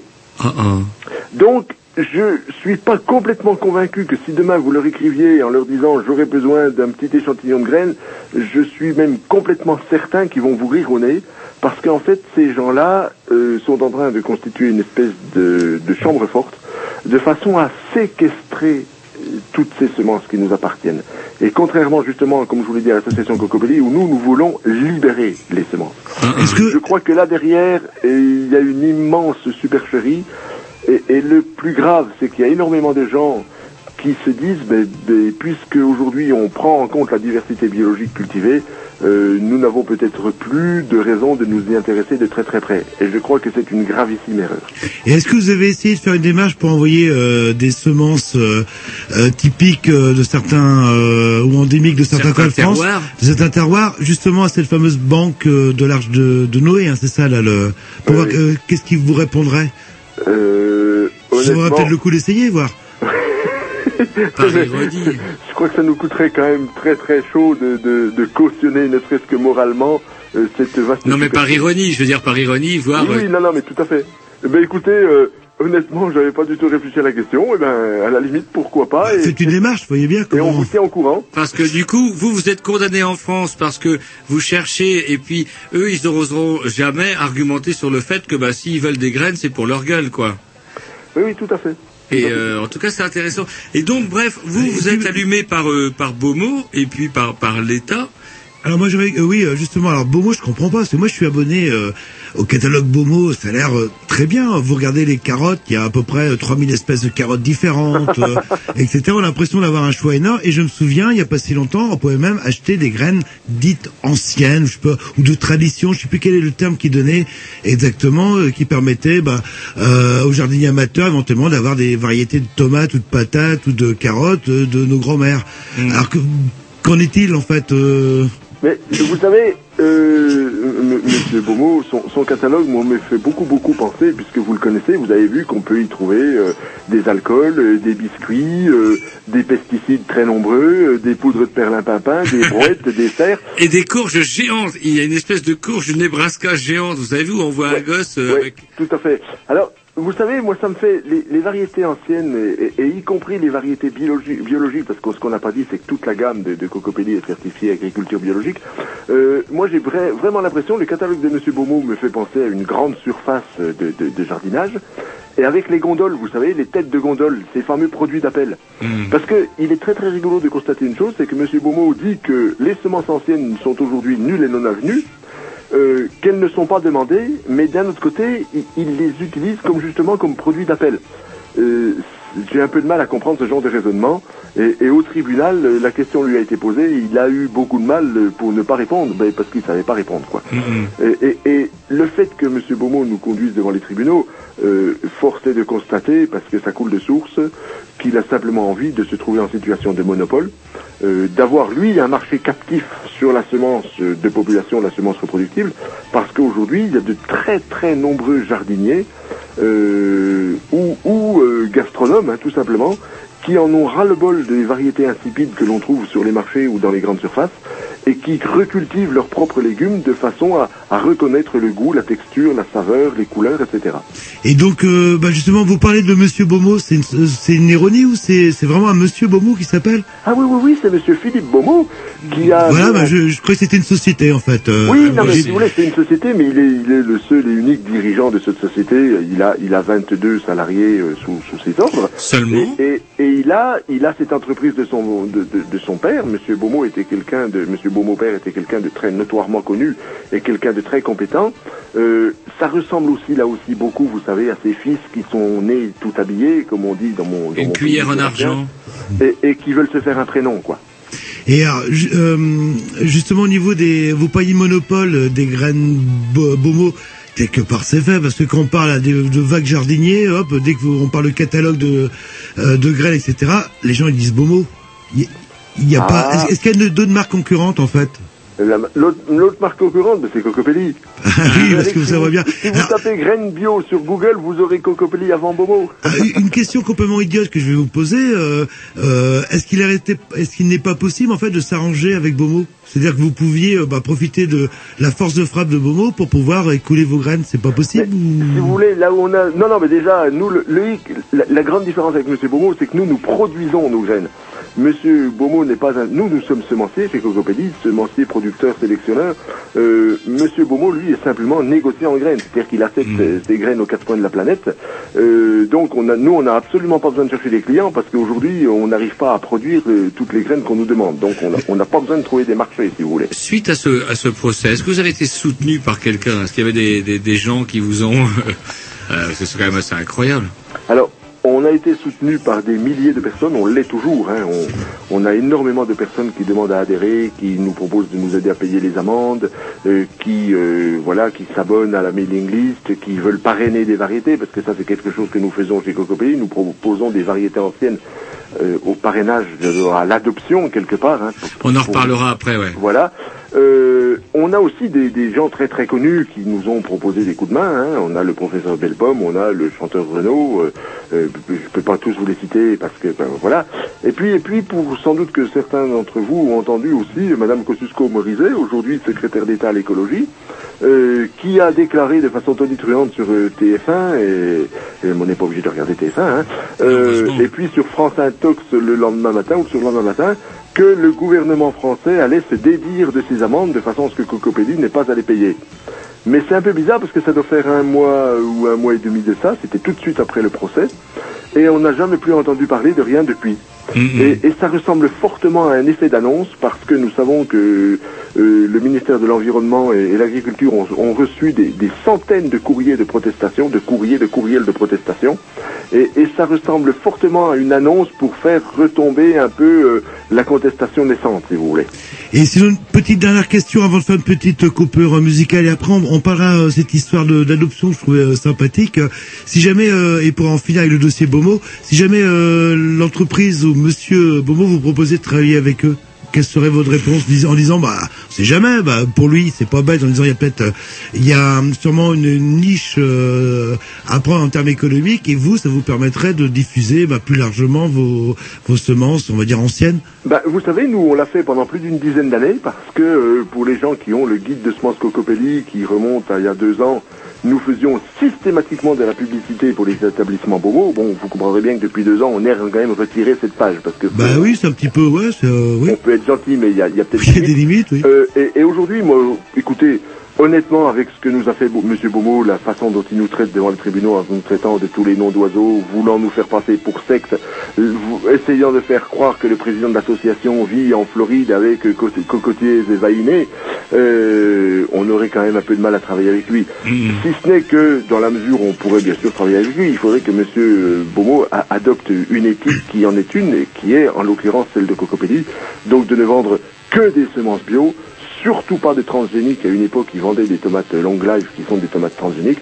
Et puis surtout, surtout, qu'il retire de son catalogue toutes les pesticides, toutes les technologies mortifères qu'il met à disposition de consommateurs qui, n'ont, qui ne sont absolument pas formés pour utiliser tous ces produits chimiques. Et Justement, petite dernière question avant qu'on fasse une euh, la- cette pause musicale. C'est quoi la différence? Alors vous parliez, nous, c'est vrai qu'on parle, de, on a l'impression que les F1 ce sont des hybrides en fait. Et vous parlez de transgénique. Est-ce qu'il y a une, euh, c'est quoi, c'est la même chose ou c'est Euh, euh, non, non, si vous voulez, le- très schématiquement, mais le transgénique est euh, une espèce de finalité des F1. Les F1, ça fait 50 ans qu'on nous impose les semences F1 ou hybrides. Euh, Ah, c'est quoi un F1 euh, qu'est-ce qu'on appelle ça? F1 en fait? C'est une, c'est une semence qui est conduite en consanguinité, en, en homozygotie, de façon à obtenir une chute de rendement en deuxième génération dans le jardin du, du maraîcher ou dans le, dans le champ du paysan. Voilà, schématiquement ce que c'est. C'est-à-dire c'est un clone et on utilise l'appauvrissement génétique pour hypothéquer la récolte suivante. De façon à ce que, ce que je vous disais tout à l'heure, les semences ne se reproduisant pas fidèlement dans le champ du, du paysan, il soit obligé de racheter, De racheter systématiquement. Écoutez, on fait une petite pause musicale et puis euh, on vous retrouve euh, bah, dans, dans quelques minutes. À tout de suite.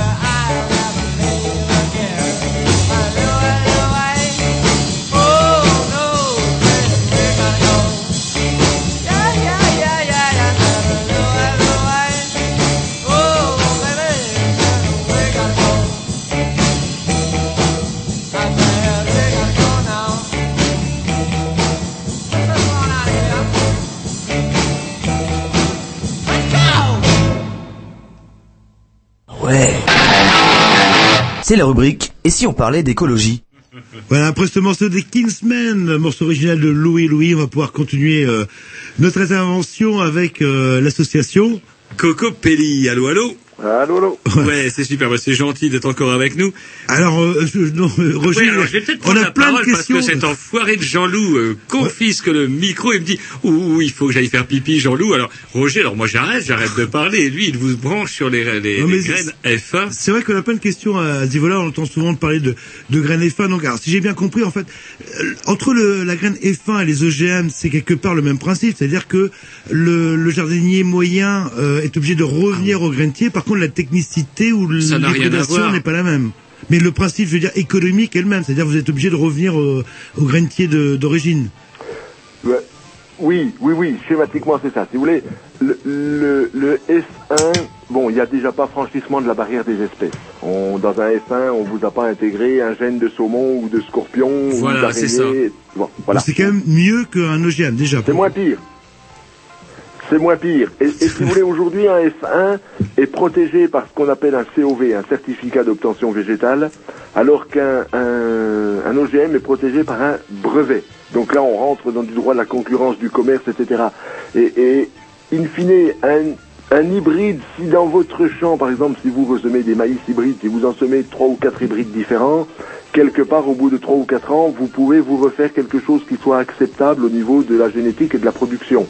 Euh, un OGM, si vous ressemez un OGM Monsanto ou un OGM Syngenta, euh, pour ceux d'entre vous qui ont vu le film Future of Food, euh, il se passe ce qui s'est passé aux États-Unis ou au Canada, où euh, les avocats à Monsanto ou à Syngenta vous traînent devant les tribunaux et finissent par vous faire vendre votre ferme du montant des royalties qu'ils Si vous- exigent parce que soi-disant vous avez pillé leur brevet. Hein, on, si on recève les graines, il y a des- on voyait ça dans le monde selon Monsanto, là, dans ce documentaire passé sur Arte la semaine dernière, où il est stipulé, les, les paysans signent un, un papier comme quoi il est interdit de replanter des semences. Tout à fait.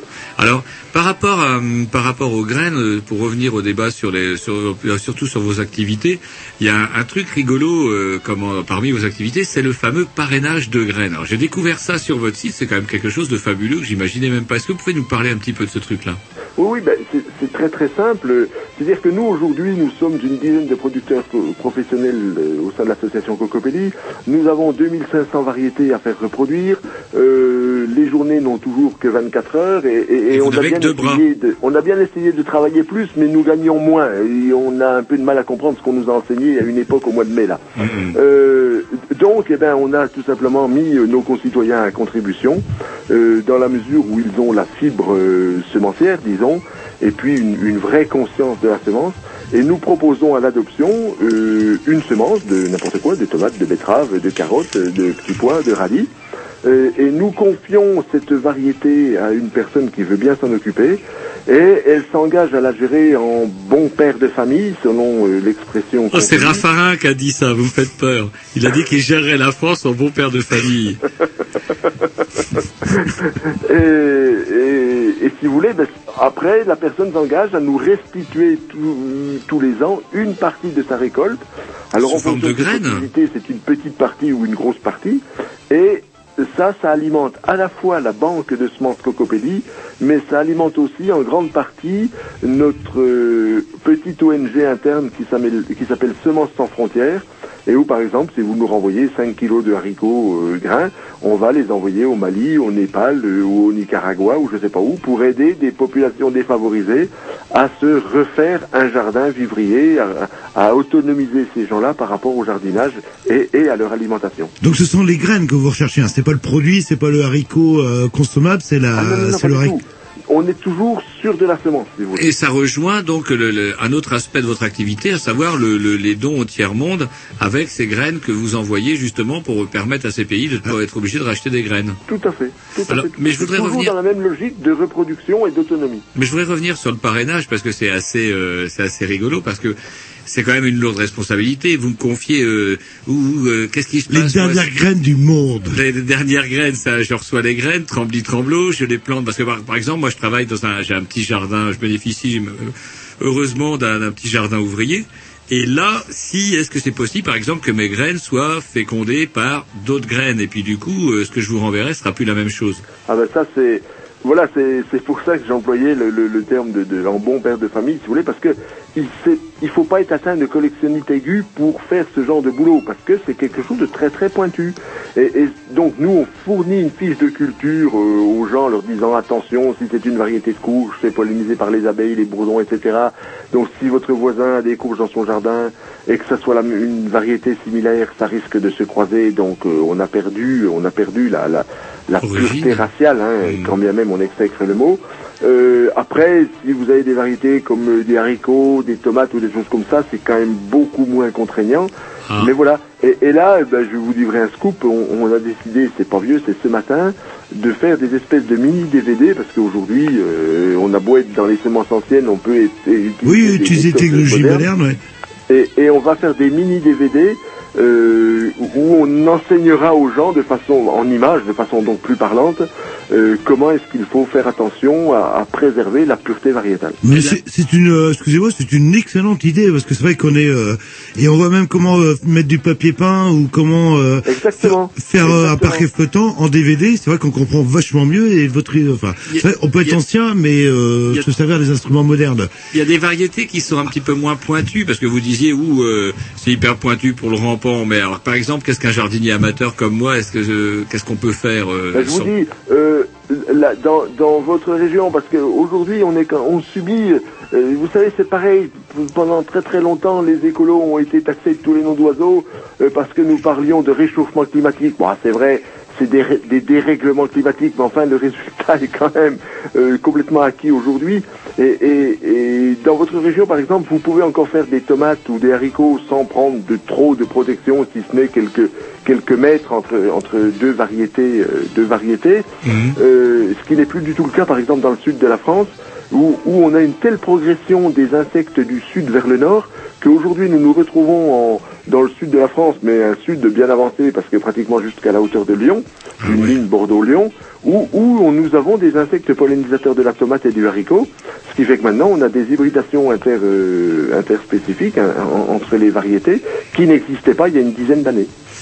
Et euh, une petite question aussi. Alors vos, semences euh, euh, traditionnelles, est-ce que le terme est bon en fait euh, Oui, Ça pourquoi vous pas, dérange pas le Bon, euh, vos semences traditionnelles, elles viennent d'où Dans le sens où, euh, bah, nous, on vient de Bretagne, et puis, est-ce que vous avez des variétés euh, typiques, en fait, de la région rennaise ou euh, ou autre Ou alors, est-ce que c'est de, des graines qui viennent, vous êtes basé dans le sud, qui viennent de votre région à vous? Et- oui, c'est très, très très simple. Nous, on, on- on reconnaît les, euh, on regarde les graines de profil et si elles ont un chapeau rond, on sait qu'elles viennent de Bretagne. C'est- comme ça qu'on les repère en fait. Euh, non, non, mais très Ouais, peu ce, que, ce que je veux dire, par exemple, euh, est-ce que je peux avoir les graines de l'oignon de Roscoff, euh, Oui. si j'ai de Roscoff, euh, euh, à l'ancienne, en fait? Tout à fait. Tout Voilà, à fait, c'est- tout à fait.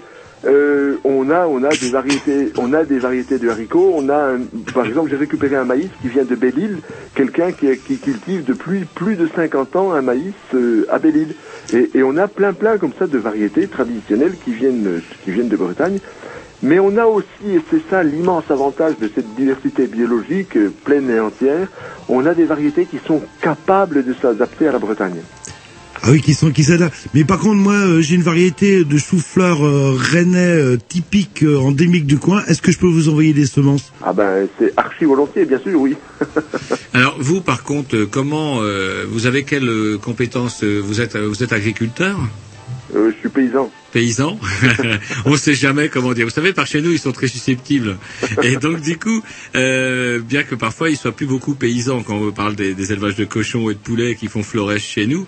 Euh, par contre, euh, il faut avoir quand même un petit peu de connaissance. Comment vous faites pour vous assurer qu'une graine a conservé ses gènes, etc., qu'elle est toujours parce que bon, euh, j'ai bon jardiné depuis des années où différence entre deux haricots, à moins qu'elle soit très très marquée, euh, j'ai du mal à le voir. Là, par exemple, quand je, je, je fouille un petit peu sur votre catalogue, c'est démentiel. Le, nombre de variétés de salades que vous avez, je suis resté sur le cul, c'est impressionnant. Oui.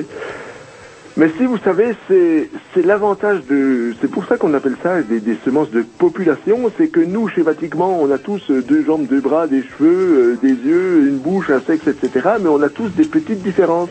Et, et toute proportion gardée, vous savez, enfin en tout cas moi, euh, quand je suis en Afrique, je trouve que tous les gens se ressemblent parce qu'ils sont tous noirs et j'ai beaucoup de mal. Il y a des gens qui disent tiens, je l'ai vu, je le connais, je le connais pas, etc. Et, et- voilà. Et donc, euh, bah, aujourd'hui, moi, euh, on, on reconnaît quand même tous les uns les autres en fonction de nos, spécialisations, hein, euh, toutes nos variétés de prime abord et, et d'un simple coup d'œil souvent, et y compris au niveau des graines, on arrive à identifier, même y compris des tomates, en disant mais ça, il y a marqué telle chose sur le bocal, mais ça peut pas être une graine de cette tomate-là. Voilà, parce que même au niveau des graines, il y a des typicités. Et puis ensuite, on a, on a des descriptifs qui sont très très bien faits, on- qu'on ne peut pas mettre en l'état dans, dans le guide de semences parce qu'il il pèse déjà 2,5 kg et il en pèserait euh, 15, où il aurait plusieurs volumes. Et on, on a ce qu'on appelle des descriptifs phénotypiques, donc, donc l'aspect extérieur de la tomate ou de la salade, plus des descriptifs génétiques en fonction de euh, la façon dont elle résiste au chaud, au froid, à la sécheresse, etc., etc. Et on, on arrive à identifier tout ça. D'accord, ouais, c'est quand même énormément de boulot. Non, vous savez, c'est beaucoup plus compliqué d'en parler que de le voir. Et, l'association Cocopédie, nous, faisons de nombreux stages de formation à la production de semences, justement, tous- les ans. Euh, Il y en a qui se passent en, Bretagne tous les ans ou, en, en Vendée. Euh, et, vous savez, ça fait partie de ces choses dont on se fait une montagne. Ça a été euh, sciemment orchestré d'ailleurs en disant non, non, la semence, c'est une affaire de spécialistes. Il faut juste se rappeler que euh, les milliers de variétés que nous possédons aujourd'hui, euh, ça fait 10 000 ans qu'elles sont sélectionnées par nos grands-parents. Nos grands-parents ne sortaient pas de euh, HEC euh, ou de l'école d'agronomie du coin. Euh, c'est des gens qui faisaient ça avec une science de l'observation et du bon sens, tout simplement. c'est Et, la- et on peut le faire aujourd'hui. C'est la même chose un petit peu pour les, animaux. J'ai lu un article, c'est marrant, dans Marianne il y a quelque temps, à propos d'une race de poule à crête d'une poule, blanche à crête blanche qui allait disparaître. Cette fois-ci, c'était plus sur la volonté européenne parce que on avait décidé que celle-ci, on avait euh, décidé que celle-ci filait plus la salmonelle que les autres, qu'elle était plus chiante. En fait, elle était meilleure et elle, elle ne supportait pas d'être euh, élevée en élevage, justement en batterie. Il fallait l'élever en plein air. Donc du coup, euh, tout le monde s'est arrangé pour lui trouver plein de défauts et elle vient de disparaître. Euh, c'est un peu la même chose pour les bestioles. Vous en connaissez aussi des animaux qui sont Vous parlez pas des fois de la gauloise à crête pâle Si, de la gauloise à crête pâle, vous la connaissez Je vais vous donner, une- je vais vous dire une chose, elle n'a pas disparu parce que moi j'en ai. Ah, Alors, je vous ai alarmiste. Et donc vous allez garder, vous êtes, il paraît qu'elle a un goût, elle est recensée depuis le 14 ou, 14 ou 15e siècle, il Oui, paraît qu'elle a un goût fabuleux. En fait, tout le monde la connaît sous un autre nom qui est son nom commercial et qui s'appelle la Bresse gauloise. Voilà. Voilà, c'est c'est ce qu'on vous vend. Enfin, c'est un succès d'année qu'on vous vend en tant que Bresse. Et justement, bah, euh, Roger rebondissait un petit peu sur le fait de, en parlant d'Europe, euh, est-ce que l'Europe c'est une bonne chose pour euh, votre genre d'association où il faut être apparemment euh, dans les normes, etc., etc. Mais oui, mais l'Europe a, une conscience que la, que la France n'a pas. Et, quand je vous disais tout à l'heure que en première instance, nous avions été, le gouvernement français avait été débouté, l'État avait été débouté, parce qu'aujourd'hui, il y a un texte de référence, une directive européenne, qui est la directive 98-95 CE, qui dit que tout doit être fait pour lutter de façon à conserver les variétés en risque d'érosion génétique. On ne peut pas être plus explicite. Donc voilà, ça veut bien dire ce que ça veut dire. Mais pourtant, par contre, en parallèle, ils autorisent les euh. Et vous êtes condamné en France, c'est ça qui est dingue. L'Europe dit ça, vous vous êtes condamné en France. J'ai l'impression avec Jean-Loup, c'est pas pour faire de l'anti-européanisme, parce que nous, à une époque, on a cru, en tout cas, une certaine idée de l'Europe qui apparemment semble disparaître aujourd'hui. Bref, euh, l'Europe dit ça, vous êtes condamné. J'ai l'impression que parfois les lois, quand elles sont les lois européennes, quand elles arrangent la France, euh, on les applique, sinon on les applique pas. Là, vous avez cent mille fois raison. Puis vous m'avez un peu tendu la perche aussi. Je crois qu'aujourd'hui, il faut faire un parallèle avec les langues régionales. Où, où aujourd'hui l'Europe euh, fait tout ce qu'elle peut pour faire la promotion des langues régionales et, et où la France n'a toujours pas traduit euh, ces textes qui sont en faveur des, des langues régionales. Enfin, on- il y a un truc sur l'Europe, par exemple, on va prendre des, des amendes assez importantes parce que il faut qu'on cultive des OGM. C'est obligatoire. L'Europe l'a dit. La France apparemment fait un petit peu de, vous fait un semblant de résistance. On va payer seulement les amendes et en parallèle, il dit il faut garder les, les graines traditionnelles. Il n'y a pas un paradoxe là-dedans? Ah ben, c'est le- c'est le moins compliqué. Oui, mais enfin, vous savez, il faut faire attention. Il y a un truc qui est sympa à faire aussi, c'est de, voyager un petit peu hors de nos frontières ou de lire euh, Courrier International. Et on s'aperçoit que tout n'est pas aussi simple. À l'âge je rentre de Belgique, euh, la France est aujourd'hui la, la risée de l'Europe. Euh, quand vous allez en Autriche, en Suisse, bon d'accord, la Suisse fait pas partie de l'Europe, enfin quand même. Mais à, à quel niveau est la risée de l'Europe euh? Mais, mais, parce que, euh, par exemple, par rapport à la semence, quand, euh, nous aujourd'hui on intervient au Parlement européen en disant il faut que vous fassiez en sorte de faire, euh, de sauvegarder toutes ces semences de population et que on a une espèce de gnome sautillant à la tête du gouvernement qui nous dit il faut que la gastronomie française soit classée au patrimoine mondial de l'UNESCO. Et qu'on assassine la gauloise à crête blanche. Exactement. Ben voilà. Et, et, et qu'on n'a pas le droit de cultiver toutes ces variétés, toutes ces semences, toutes ces variétés qui font des produits qui ont créé la gastronomie française et qui, bien au-delà, ont créé nos paysages parce que la typicité de notre agriculture a généré à la fois nos terroirs et nos paysages.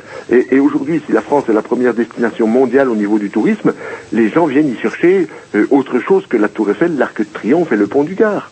Alors justement, une, une- j'ai pas eu le temps de le dire tout à l'heure, mais euh, on a régulièrement, à chaque échéance électorale, des gens qui sont ce qu'on appelle des verts. Alors je ne sais pas si je suis sourd, mais je n'ai pas vraiment l'impression que dans les faits, j'entends, je les vois à chaque fois se présenter aux échéances électorales, mais je n'arrive pas, ils ne sont pas, ou alors ils sont pas audibles, j'en sais rien, mais chez nous particulièrement, face à l'élevage intensif, etc., on ne les entend pas. Je vois Cocopelli, je, nous à la radio, on n'arrête pas de faire venir une foultitude de- d'associations, mais c'est toujours des associations. Qu'est-ce que vous en pensez de, ça? Euh, Comment ça se fait que l'écologie politique, on, dirait qu'elle est coupée de, l'écologie réelle telle que vous la pratiquez Ben, je suis. Moi, j'ai, vous savez, il y a deux catégories de verres, et moi, je pense que nous avons beaucoup de verres mous. Voilà. C'est tant que c'est pas des verres, tant que c'est pas des verres de grille, euh, pourrait dire un mauvais esprit, mais, mais comment donc, euh, oui, les verres mous, c'est quoi les verres mous pour vous Ben, C'est les verres politiques. Vous savez, c'est un truc qu'on a un peu de mal à tenir, un peu de mal à cerner, ça se faufile, ça se défile, ça... Bon, voilà. Vous savez, aujourd'hui, euh, euh, je j'ai pas connaissance que nous ayons, nous avons eu des, soutenus, des soutiens euh, euh, du MoDem, nous avons eu des soutiens euh, de, de, de l'UMP, nous avons eu des soutiens euh, du Parti communiste. Du- euh, voilà, nous avons, on s'en serait passé, eu le soutien de Monsieur De Villiers, mais dès qu'on parle de pureté raciale, ce monsieur se, se transcende. Euh, mais des Verts, euh, j'ai été invité l'année dernière à la commission agriculture des Verts. J'ai eu l'impression de participer euh, à une cour de récréation de maternelle de, de, de, de- de gamins de 5 ans. Hein, hein. Donc Voilà. l'écologie politique a encore du boulot à faire chez nous. Je pense, oui. Vous savez, nous, chez Cocopelli, nous, nous travaillons énormément avec euh, les, les, les Grünen, les, les, les Verts allemands. Quand on voit ce qui se passe en Allemagne par rapport à ce qui se passe en France, euh, il y a vraiment un problème au niveau du franchissement du Rhin. Écoutez, on vous propose une dernière pause musicale et ça, ça vous dérange pas, ben on vous reprend tout de suite après, ben justement pour les questions, on va dire, diverses. Et puis surtout pour parler de tout, euh, toutes les expositions, les séminaires, etc. Parce qu'il y a quand même pas mal de choses, il y a pas mal d'endroits où on peut vous contacter et vous voir et discuter avec vous. Oui, oui, c'est très juste. Eh ben écoutez, à tout de suite. Alors programmation, on sait pas qui, mais c'est parti. C'est euh, c'est- c'est À Roger. Roger et ça va être assez musclé. En général, c'est musclé.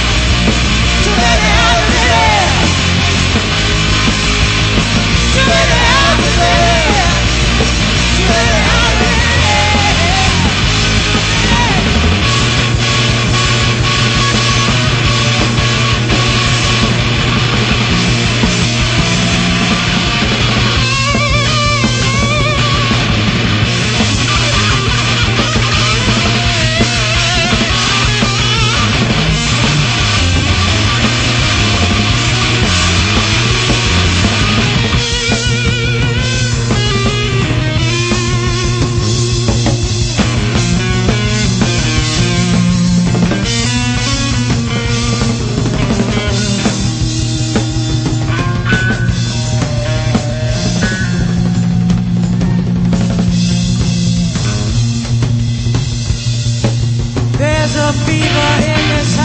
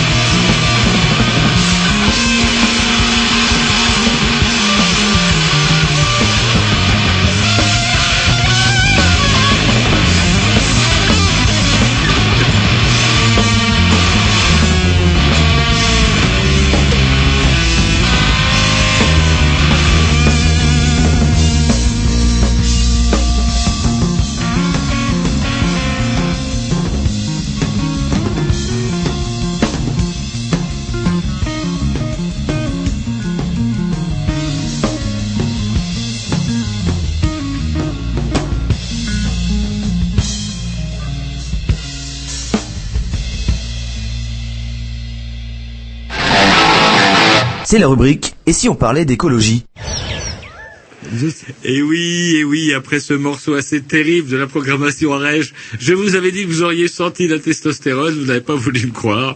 Voilà, c'est peut-être un petit peu trop dur. Le traitement a peut-être été sévère. Bref, nous sommes de retour avec Monsieur Raoul Jacquin, donc pour une dernière intervention.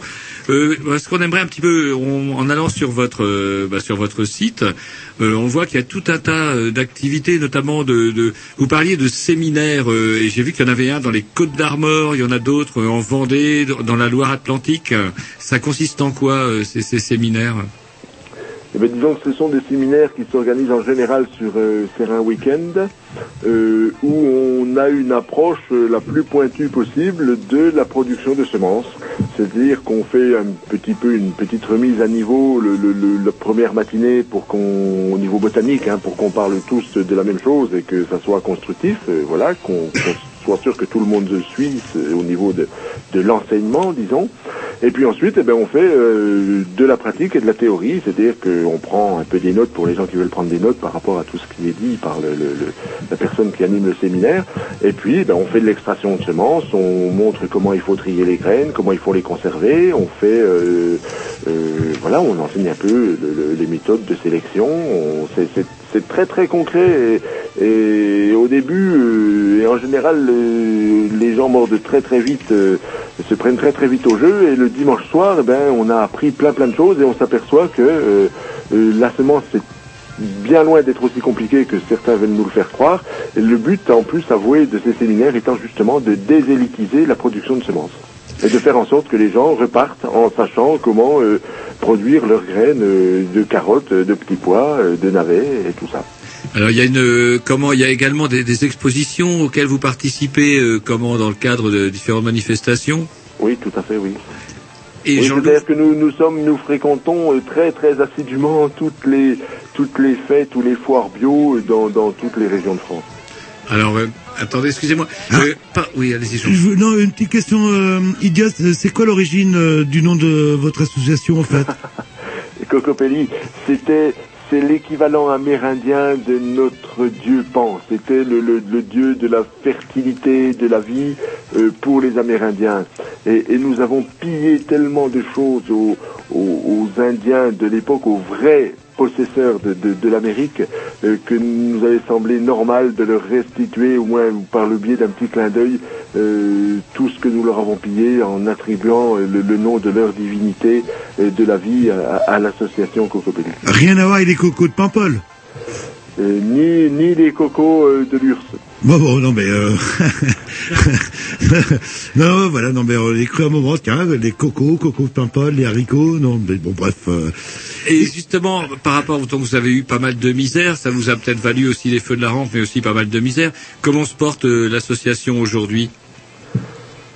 Eh bien écoutez, euh, aujourd'hui notre grand drame c'est que euh, nous avons consacré plus de 90 000 euros à, à- à notre défense et au paiement des frais des avocats et des, des, des, des amendes. Euh, ce qui fait que c'est très très dommage parce que je vous l'ai dit, on fait beaucoup de recherches appliquées hein, au sein de, de nos jardins et puis bah, tout cet argent que nous consacrons à, notre défense mais collective, c'est pas on se, on se bat pas pour l'association Cocopelli, on se bat pour, pour, pour chacun d'entre nous. Bah, c'est dommage parce qu'on peut pas le consacrer au terrain quoi. Voilà. En dehors de ça, euh, ben on se porte comme on peut, on a les aléas climatiques euh, comme comme tout le monde. euh, voilà, mais, mais bon, l'association aujourd'hui, c'est euh, 8000 membres à jour de cotisation. C'est une grosse, grosse association. Hein. C'est une, douzaine de salariés à plein temps à Alès. Voilà, mais on se passerait bien, bien volontiers des, des procès de par la charge de boulot et, et- et de par euh, l'immobilisation financière que, que, que ça génère. Et si je veux commander des, des semences, euh, il faut que j'adhère obligatoirement à l'association ou c'est un choix Non, non, pas du tout, parce que justement au début c'est comme ça que nous avons fonctionné et c'était complètement ingérable. Donc aujourd'hui nous avons intégré dans nos statuts que euh, une part des revenus de l'association est produite, sont produits par la vente de semences. Donc euh, tout un chacun peut euh, commander des semences euh, à l'association. Et est-ce qu'on peut commander Est-ce que vous avez un catalogue? Non. Non, non. Pourquoi? Parce que euh, ben c'est, on, voilà, on rejoint un peu l'histoire des verres de tout à l'heure. Le catalogue, il y a beaucoup de gens, on enverrait énormément de catalogues, on n'en a absolument pas les moyens parce que pour avoir un joli catalogue, ça coûte très très cher. Et en plus, on sait très bien que quand ils ne servent pas à faire des découpages pour les enfants, ce qui est, ce qui est très ludique, c'est très très bien, ils partent à la poubelle. Mais avant le catalogue, ce sont des arbres et on, on voit pas l'opportunité de faire tomber des arbres pour les mettre directement à la poubelle. Parce que j'entends par catalogue euh, uniquement sur demande, dans le sens, moi j'ai un beau-frère, il serait très très très intéressé par votre euh, votre démarche, sauf que euh, Internet, etc., c'est pas la peine quoi. Et sur un catalogue ou sur quelque chose, ça lui permettrait euh, éventuellement de visualiser. Mais par contre, vous pouvez télécharger le catalogue, Bo- le catalogue Bomo, j'allais dire, excusez-moi. excusez-moi. Vous pouvez télécharger. quel goudron et les plumes là Il y a 11 pages. Moi, j'ai noté 11 pages. Est-ce que je peux me permettre de faire une petite critique Alors, Jean-Loup va se foutre de ma gueule, mais euh, parmi les légumes, au rang des légumes, mon légume préféré à moi, c'est la pomme de terre. Et je n'ai pas vu de pomme de terre dans la liste que j'ai vue sur Internet. Oui, parce que nous sommes que dans la semence, donc la reproduction Ah, sexuée. Nous ne sommes pas dans la reproduction végétative. Mais alors là, par contre, par contre, que vous ne connaissiez pas euh, paysan ferme, là, de là où vous m'appelez, c'est criminel. Alors, dites-moi, paysan ferme, je ne connais pas. Je, je veux bien me mettre la tête dans le goudron. Paysan ferme, euh, c'est Catherine et, et Gilbert Legelou qui sont prom- de- producteurs de pommes de terre anciennes en Bretagne, qui ont des dizaines de variétés, qui ont eu à une époque euh, à peu près les mêmes soucis que Cocopelli parce qu'ils avaient remis sur le marché la corne de gâte et des, des- des- un tas de sublissimes petites pommes de terre comme ça. Voilà, et qui en plus sont produites en bio. Et vous tapez paysan ferme, euh, madame, malheureusement, j'ai pas, j'ai pas leurs coordonnées. Mais pays, si je tape paysan ferme attaché, paysan paysan, avec... paysan ferme, hein. S-O-N-S à la fin. Ah, alors, excusez-moi, j'ai pas entendu paysan comme un paysan avec un S Non, paysan, O-N-S. Ah, payson, payson. Et Voilà. ferme, pourquoi ferme Paysan ferme, bah, bah, c'était un peu échangeons ferme, et puis soyons un peu sous ferme, c'était un peu tout ça. C'est sympa comme nom de, de structure. Et donc, excellent. Et eux, ils pourraient me vendre donc des, des, des, hum, des tubercules, je Ah, vais dire. sans aucun problème, ils ont, ils font euh, des pommes de terre euh, et des échalotes, si je me souviens bien. Ah, excellent. Les échalotes, c'est trop tard. Moi, je les ai déjà plantés. Oui, mais c'est des gens charmants et là, honnêtement, j'ai peur que pour cette année, ça soit un peu compliqué parce que ils ont eu, comme nous tous l'année dernière, de gros soucis au niveau des récoltes et je sais qu'ils étaient un peu limités au niveau des plants, quand bien même ils en produisent beaucoup, beaucoup en bio. Mais, mais ce sont des gens charmants et qui ont des plants de très très bonne qualité en bio et qui font ça depuis très longtemps. Ils sont compétents et voilà, ça, ça vaut vraiment le coup de se tourner vers eux. Et j'en reviens à mon histoire de catalogue. euh, enfin bon, ça c'est, je sais pas, ça je me permets de donner un petit conseil. Dans le sens, même si vous le faites sur commande et payant, et on peut, il y a des systèmes remboursables à la première commande. Il y a pas euh, souvent qui c'est qu'on voit euh, qui jardine, qui a le temps de jardiner, etc. c'est une, euh, bah, c'est plutôt des certaines personnes d'un certain âge, je veux dire les personnes âgées, et qui n'ont pas forcément ce réflexe euh, internet, même si ça se développe de plus en plus, bah, d'aller fouiner un petit peu dans ce qu'on peut trouver euh, euh, dans vos dans vos semences, alors que euh, le, le support d'un catalogue permettrait peut-être de mieux, de, enfin, bon, c'est un avis personnel. Chez mon beau-frère, lui, serait très intéressé. Par contre, lui dire euh, d'aller d'aller sur internet, c'est hors de question, quoi. Là, Non, mais- Oui, alors euh, oui, oui, votre, votre euh, réaction est tout à fait pertinente. Et le hic, c'est que c'est un gros morceau à gérer et aujourd'hui, nous sommes complètement dépassés par le boulot parce que ces procès nous prennent, nous pompent du temps et de, et de l'argent, mais beaucoup, beaucoup de temps. Euh, ensuite, on a effectivement, vous pouvez demander un tirage papier des variétés disponibles, mais bon, c'est pas sympa, hein, il n'y a pas de photos, c'est juste une liste de variétés sur euh, 5 ou 6 feuillets à 4 recto verso qu'on vous envoie, mais au moins, si vous savez quelle variété vous cherchez, vous pouvez déjà savoir qu'on peut vous la fournir. Et ensuite, ben, ce qu'on vous invite à faire, c'est à venir nous rencontrer sur euh, justement toutes ces fêtes des plantes, toutes ces foires, etc., où nous avons en général entre 30 et 50% de toutes les variétés disponibles, ce qui fait déjà un très très grand choix.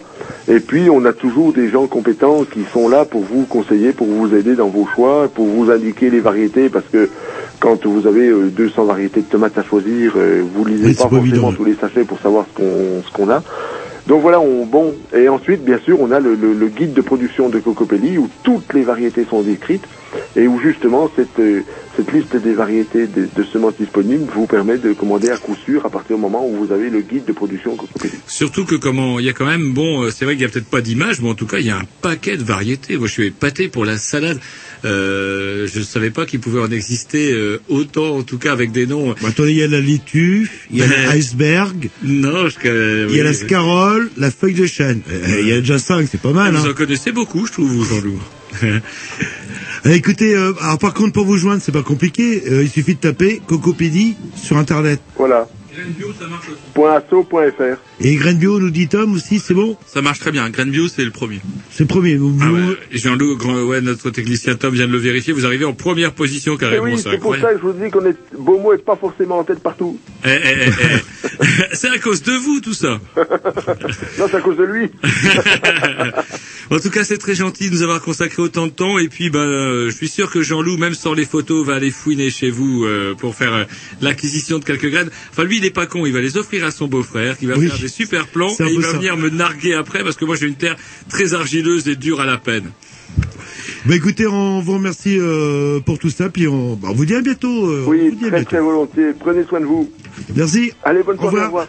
Vous, vous, vous raccrochez pas tout de suite parce que Roger euh, veut sûrement se faire euh, livrer quelques graines pour pas cher. Et puis en attendant, bah, on va s'écouter un petit disque. Programmation, euh, je ne sais pas à qui, À mais Tom. sûrement une bonne programmation. Tom, c'est parti. Hop.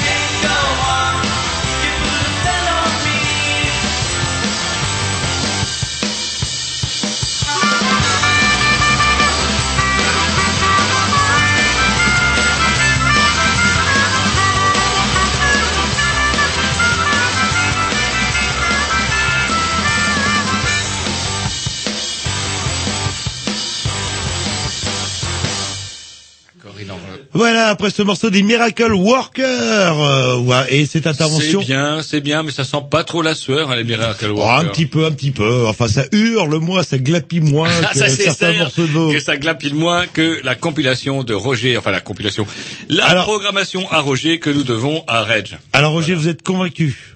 Vous allez commander des graines sur... euh, Yes. Ah oui, oui, je crois. Que, alors, mais par contre, euh, c'est vrai qu'il y a une telle infinité de variétés de salades que je suis un peu quoi pour savoir euh, laquelle choisir. Eh ben pour ça, moi je vais chez Carrefour et j'achète de la salade Carrefour. Comme Voilà, ça, j'ai. vous, vous sinon, l'achetez on a- toute a- faite. Vous toute savez prête. combien que la, la- la salade, quand même, la salade en sac coûte 1,70€. Quand on sait qu'elle coûte à peine, dit euh, que le producteur se la fait euh, vend, acheter, on va dire, entre 10 et 20 centimes, si je veux ou pousser le bout du monde. Enfin bref, ça n'a aucun rapport. Avec le prix, euh, le prix Avec le final, prix. quoi, là. Bref, mon- en tout cas, ce sont des gens très bien. C'était bien cool de recevoir euh, ce monsieur qui m'a l'air. Euh, oh, puis ça bosse, hein, par contre, chez Cocopelli. Alors, comme- alors baba, je euh. vous ai vu euh, virevolter autour du téléphone et revenir avec un grand sourire. Qu'est-ce que vous avez négocié Alors, je n'ai rien négocié du tout, Pas mais c'est vrai que j'aimerais bien conserver un contact afin de peut-être, hein, c'est mon rêve, le, le Noé de Non, du. Non. Non, allez-y. la comment la gauloise à crête blanche. J'en ai lu une putain de critique excellente. Il paraît que c'est donc une putain de volaille qui est référencée depuis le 14e ou 15e siècle et il paraît qu'elle a un fumet incroyable et j'adore le poulet rôti. Le problème, c'est que du coup, il faut l'élever, on le trouve dans, la- dans le commerce, et il faut la tuer. Ça, c'est plus compliqué, quoi. Alors non, vois- c'est pour ça que je me disais peut-être qu'en entretenant des, des relations plus ou moins même euh, ils, bah, vont, ils vont vous tuer la volaille et vous l'envoyer en Non, mais surgelé. je suis le- prêt à payer, je suis prêt à payer, Jean-Loup. Pour qui Je vous la bien tue payer, cette putain de volaille. Au moins, là, je vous inviterai, tiens, je vous inviterai tous à goûter cette fameuse euh, euh, gauloise à tête, à crête blanche, euh, dont j'ai vu un splendide portrait euh, dans Marianne l'autre jour. Ou à, ou crête bleue, elle était bleue, ça crête d'où le non, nom crête peut-être blanche. Or, il faut savoir, il faut savoir que toutes les poules, normalement, enfin, ou les poulets, normalement, ils ont la crête. Eh ouais, sauf celle-ci. Et curieusement, euh, c'est ce qui fait aussi une de ses particularités. Et les éleveurs, je vous dis, depuis des, des siècles, la gardent précieusement. C'était, c'était le poulet, la, que l'on, la volaille que l'on trouvait sur la table des rois. Voilà, Eh ouais. Voilà, Ouais. ah, je vous sens un petit peu. Et il vous paraît, euh, en plus, en plus, ils vous font la version chapon. Ouais, le- Est-ce que vous savez ce que c'est qu'un putain de chapon Oui, c'est un coq castré. Alors comment ils comment ils font comment un- bah, ils, Ils prennent des pierres Ouais, ils ont pas mal. Ils ont pas mal. Alors, je sais pas comment ils font. Bah, c'est vous qui Ah bah, si vous le savez, bah vous n'hésitez pas à nous En le tout dire. cas, bref, ils y coupent le zizi, ce qui fait que Non, le pas le zizi, les testicules. testicules, ce qui fait qu'il devient tout gros, tout gras, et qu'il est super bon pour Noël. Il y a même la version gauloise à tête blanche. Chapon. Arrêtez de décrire top. ça, Oh, j'en ai, j'en ai, j'en salive. Ouais, ouais, moi je voudrais bien, euh, ouais, vous décrivez un Jerry, en fait, il, il mettrait un grand mappa blanc sur la tête et, Non, je- et je non, verrais bien. Vous Jerry êtes à un grand blanche. malade, Jean-Loup. Vous êtes un grand malade. Non mais genre, euh, vous savez le... oui, Un dernier dix de la programmation, je crois, à Roger. Ça doit être, si je ne dis pas de bêtises, les Electric Frankenstein. Ah, ça c'est un peu plus mélodique que tout à l'heure. Ah oui, tout à l'heure, je vous ai peut-être un petit peu fait peur. Oui, avec, ça dépend euh, des morceaux. C'est parti.